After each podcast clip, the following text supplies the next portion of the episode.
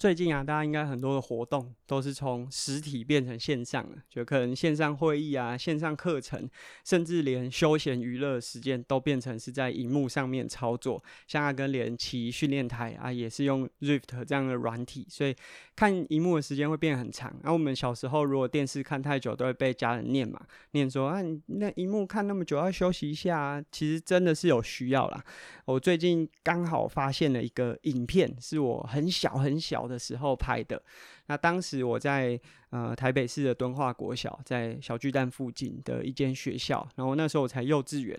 然后他们拍了一个保眼操，就是啊、你如果眼睛很疲劳的时候，可以用简单按摩的方式啊，来帮助自己的眼睛稍微做一点舒缓。当时就就是在敦化国小这间学校。它每一间教室里面会有一个一台电视机，那这个影片呢、会是在中午的时候，好像是在一个礼拜的其中一天吧，会在中午的时候播放，然后让学生可以跟着做。那那时候我才六岁，所以是二十三年前，然后看现在大家这种线上课程，哇！就是很多，不管是在教大家怎么做线上课程啊，还是推荐大家什么线上课程，然后我一看到这影片，我就想说，哇，我真是超超超前部署，就这二十三年前我就已经在做这种线上教学。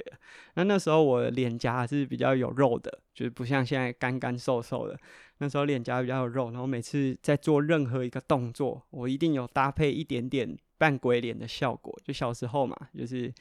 我我猜也是。嗯，在引导我拍这个影片的可能是导演或者是制作人，他们有就是希望我把整个呃拍摄心情，因为我觉得里面的我看起来蛮紧张的，所以他有可能有说，哎，可以稍微扮个鬼脸之类的。那这个影片还蛮有趣的，我自己现在看就觉得很可爱。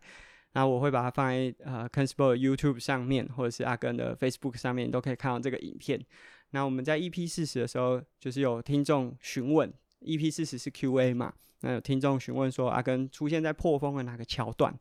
那那因为那时候我有说，我其实只有看过一次破风的电影，所以我对剧情不是印象很清楚，我也不太记得说我出现在哪边。但是我有个车友，呃，K Two，他是也是有在做 YouTube，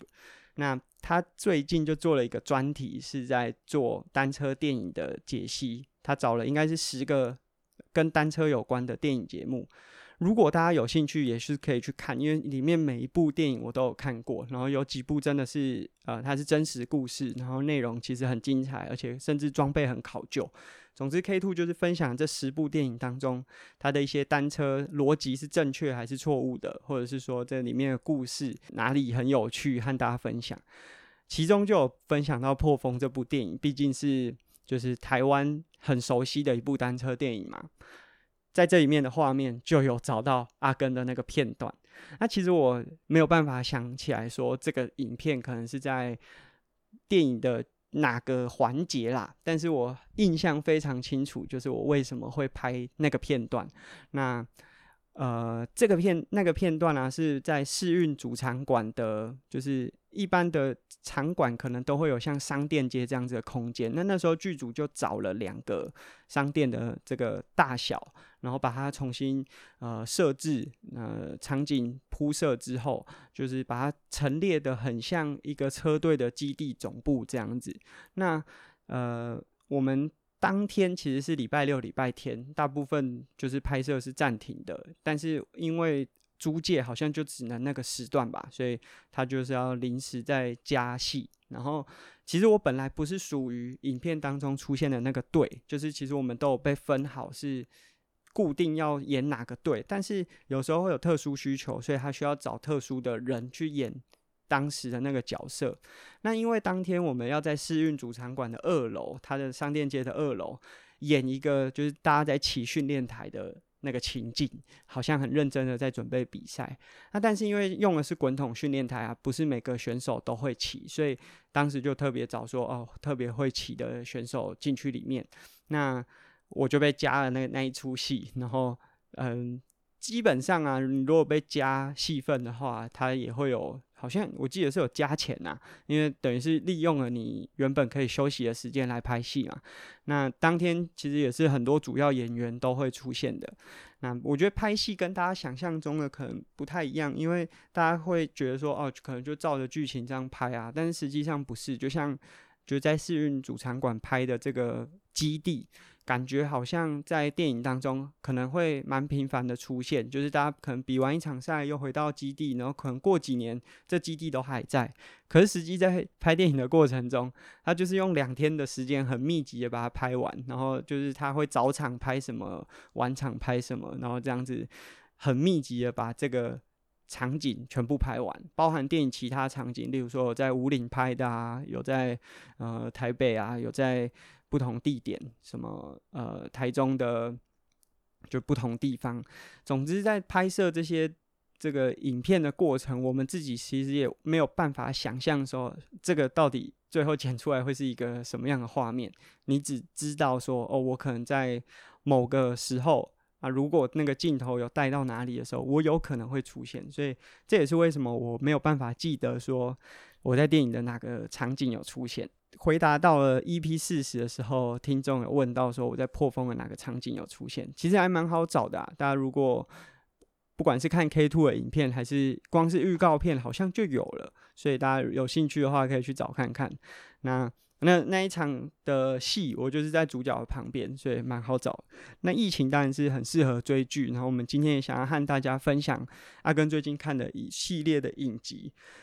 我觉得这系列影集。真的蛮值得推荐的，然后它在 Netflix 上面，然后因为好像蛮新的，是二零二零年就是下半年才推出的影集，所以到目前为止好像也没有太多人有针对这个影集去做一些分享。那我自己觉得这个蛮适合在。你做一些比较稳定强度的训练，就假设你不是单纯看剧，你可能是边跑步啊，边跑跑步机，或者是边骑训练台的时候看的话，它还蛮适合在比较稳定强度，因为它的节奏是比较。流线的，然后好像是叙事的方式，所以如果你的强度高高低低的，可能有时候中断了要接回去会有点怪怪的，所以比较适合，例如说你做可能十五分钟、二十分钟稳定强度的时候下去看。那这部影集的名称是叫做《The Playbook》，然后如果你是用中文的 Netflix 上面看的话，它的影片中文是叫做《黄金交战守则：教练的人生哲学》。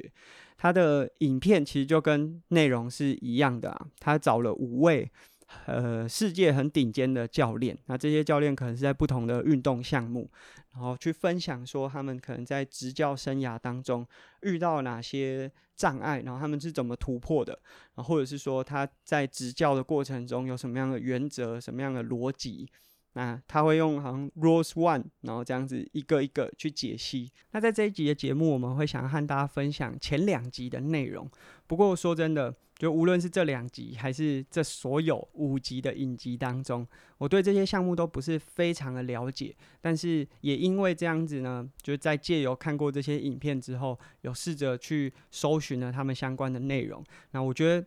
因为对他们不了解，所以我可以站在一个蛮。公平，就我对这些运动项目没有既定的，就我特别喜欢哪个球队，还是哪位选手、哪个教练，所以我可以站在一个比较不一样的角度呢，去看他们在分享的内容。那在第一集的节目当中，主角呢是 NBA 的教练 Doc Rivers，他是两千年的 NBA 最佳教练，然后也是二零零八年塞尔提克拿到总冠军的教练。那他在这一集的节目里面，我觉得。最特别是他一开头就讲了，二零一四年他加入到快艇队的时候，当时的老板 Donald Sterling 因为流出了一个录音档，是对黑人有歧视的这个录音内容。那其实这个议题啊，是在当时 NBA 就闹闹得蛮大的。然后其实即便我自己没有在看 NBA，当时就有看到相关的体育新闻，因为后来 NBA 也针对这件事情有相关的一系列的处置。但是我觉得比较特别的是，其实教练这个角色是很尴尬的。他同时要面对老板，因为老板也是教练的老板嘛，但是又要面对球员，就等于是他在夹在这两者的中间。那我觉得在讲这个议题的时候啊，你可以把它想象成一群劳工或者是一群呃团体面对到了一个社会议题。这其实有非常多的处理方式。你可以选择罢工，你可以选择上街头游行。那以球员来说，你就可以选择罢赛，你可以不打，有各式各样的处理方式。但是最后，Doc Rivers 是带领这些球员仍然到场上拿出不错的表现，证明他们即便面对到了这样子的状况，还是可以有很好的表现。其实我并不觉得说有哪一种做法是绝对正确的，因为你如果选择罢赛，其实你也可以呈现出我们对这个议题的。重视，但是呢，在这个教练的带领之下，他们是选择用另外一种方式，以很团结的形态，表现出他们在专业领域的能力。最后，把这个他们想提倡的诉求，用另外一种方式呈现给无论是球迷还是在外部关注这件事情的人。我觉得这让我们知道说，你可以选择成为。这一整个议题当中的受害者，还是你选择用更正向的方式去凌驾目前面对到的这些困境？那当然，我并不觉得说，假设他们最后选择的是罢赛还是罢工这样子的方式就是错的。就我觉得，在当时每个选择都是一种手段。这个教练他呈现出一个截然不同的手段，然后让我们知道说，诶，其实，在面对很多议题或者是很多困境的时候，有很多处理的方法。那我觉得这是第一集当中有一个很不错的提醒。那我觉得，当然在后面他也提到很多，例如说团体的经营啊等等的。但是我觉得，因为这个黑人议题后面引发一系列他处理的方式，他所呈现的内容，是我觉得在第一集当中大家可以观看的重点。那第二集的主角是美国女子足球国家队的总教练 Jill Ellis。那他其实除了从一开始节目就有分享他们球队，他刚接手球队，球队是很强盛的状态，拿到女子足球世界杯的冠军，然后到奥运失利，就是这个高低起伏又重新回到高点的那个过程。其实我觉得这个比起单纯只是讲说你从弱的状态变强，来得更有呃共鸣的感觉，因为。每个选手其实一定都会有这种高低起伏，然后你要在高点维持很久是很困难的，因为你不管是你自己会体能衰退，或者是说状况有不好的时候，或者是你的对手会开始。找到你的破绽，那你要怎么样从中去克服？我觉得那个过程是每个运动员都会有的。但我觉得这个影集里面让我最呃连结性很高的是他在分享说他对于职业的认同。他有讲说，其实他离开球员身份之后，就是不当选手之后。并不是一开始就是往教练工作去发展，因为他当时会认为说运动并不是一个很正经的工作啊。他有说，因为他爸爸也是足球教练，也是带选手想要往职业选手这个方向迈进的那种教练。但每次他在学生时期，如果被问到说爸爸从事的工作是什么，他会想说，就是其他人的父母可能是呃医生、是律师，他都每次要分享说他爸爸是运动教练的时候。总是会好像感觉少了什么，所以这是他在可能学生时期的时候的想法，所以也让他呃离开球场之后，第一个选择的工作是往其他领域去发展。他认为说这个才是一个比较正式的工作，所以他一开始并没有对于运动是一件正经工作有这么大的认同感。那一直到他后来进到了学校，然后甚至有一些不一样的体验之后，他才开始认知到，哦，运动也是可以当成一生的志业。那我觉得，就是看到这一段的时候啊，如果你单纯只是看他的叙述，可能觉得没什么。可是，当你去思考台湾现在也是遇到相同的情况的时候，那你就可以去思考说，我们到底要怎么样让更多的年轻选手去认同。运动本身也可以是一个很有价值的工作，这个可能在我们很早很早的集数里面有讲过。就是我自己在做体育相关的工作的时候，会觉得说，为什么我们自己的人都会觉得说啊，这个以后没前途。但是如果你去做英文老师还是其他的工作，大家都会随便讲出一套你为什么非学这个不可的理由，在 Jill 的身上，你就可以感受出他一开始可能对运动这件事情能不能当成是一个正经职业，有一点点的质疑，而且甚至就是不认同。但是他借由这个工作过程中带给他的很多改变，让他开始正视到这件事情。那我相信，可能就是现阶段很多台湾的运动选手也好，或是运动教练，可能就是正在面对到的一个阶段。那我觉得从这个片段是可以有很多共鸣的。那再来就是在第二集当中。具有本身是一个同志，那其实他在刚开始执教的过程中，并没有和任何人提起这件事情。这几年台湾也面对到相同的同志议题。那其实我自己以前在体育班的时候，因为我们球队可能呃，我们体育班里面可能有不同的球队，那我自己在学校的过程中，可能也会知道说，哎，班上可能有一些同志存在，但是在当时我们并不会因为这样子会有什么样排斥的感觉。但我觉得台湾一直以来对于这种情感或者是感情方面是，呃，教育是很避而不谈的，所以就是这跟同志没有直接的关系，就是只要你同学之间有人交了男女朋友，你都会去调侃他。那一直以来我们就觉得这好像就只是单纯的调侃，一直到我自己真的是出了社会，然后这几年开始很多同志游行啊、同志的倡议，才发现到说，哇，原来社会上有这么多人对这件事情是。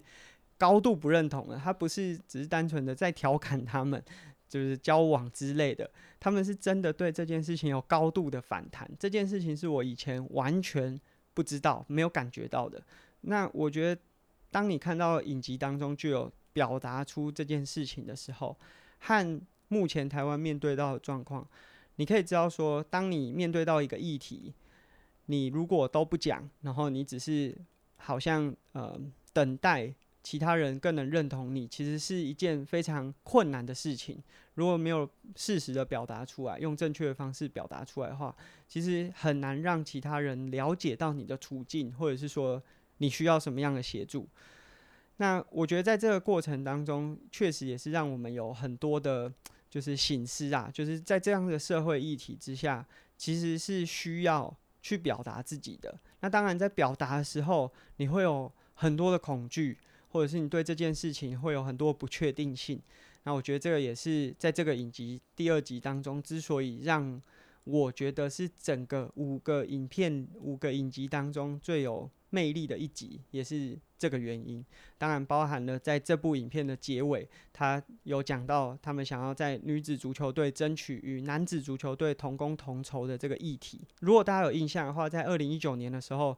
女子足球队好像踢赢了某一场比赛，那他们队长有和大家分享了呃一段演说。那段演说在即便是台湾的社群媒体也受到很多人的分享。其实我觉得这些内容都是感受出来了，他们已经不再只是运动选手争取自己在运动场上的表现。当运动选手在社会上面有更多的声量的时候，他们选择用不一样的方式站出来，去表达出自己的诉求。就无论是同志议题，还是他们希望男女子之间可以同工同酬，都是表现出来。他们除了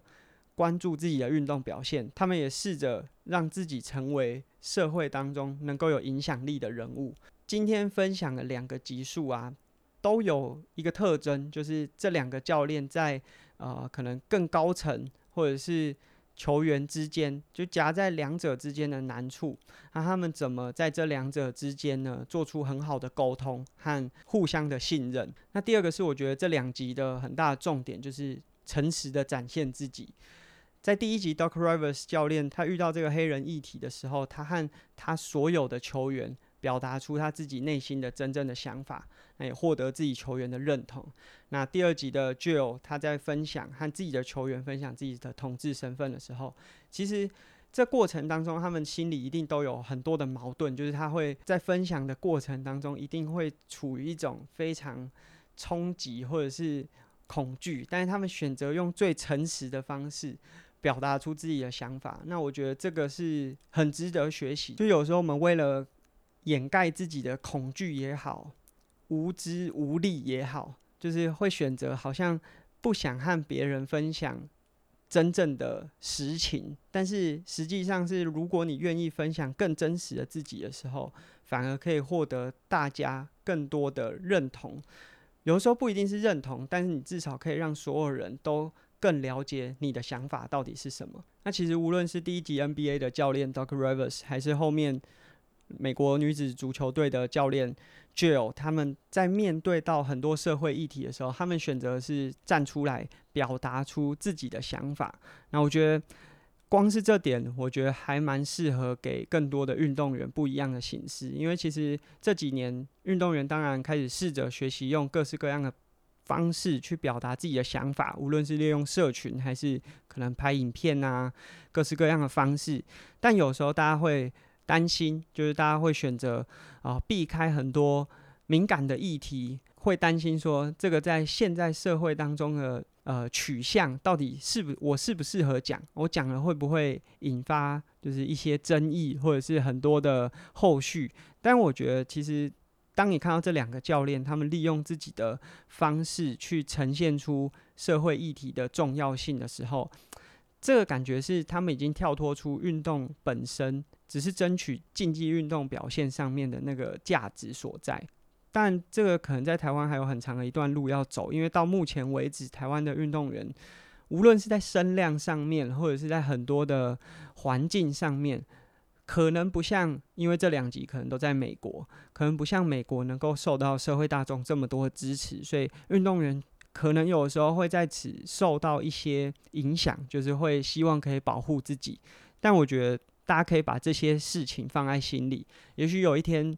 能力够了，自己够强壮了，有办法表达出一些诉求的时候，我觉得当你可以为社会再多做一些发声的时候，那会表达出的价值是有非常强大的力量。那这是我们今天的分享，很特别的是呢，今天我们分享这个 The Playbook。啊，推荐我看的人是我的主管。当然，他推荐我看的原因，并不是要跟我分享什么，就是教练的哲学啊，还是什么，是有其他的原因。但总之呢，意外之下，我看到这个影集，那我觉得蛮适合推荐给大家的。那如果大家有兴趣的话，可以自己先到 Netflix 上面去观赏这一系列的影集。那我们在下一集的节目呢，也会分享后面的三四五集的内容，然后帮大家做一点点整理。那我们今天的节目就到这边，下次见，拜拜。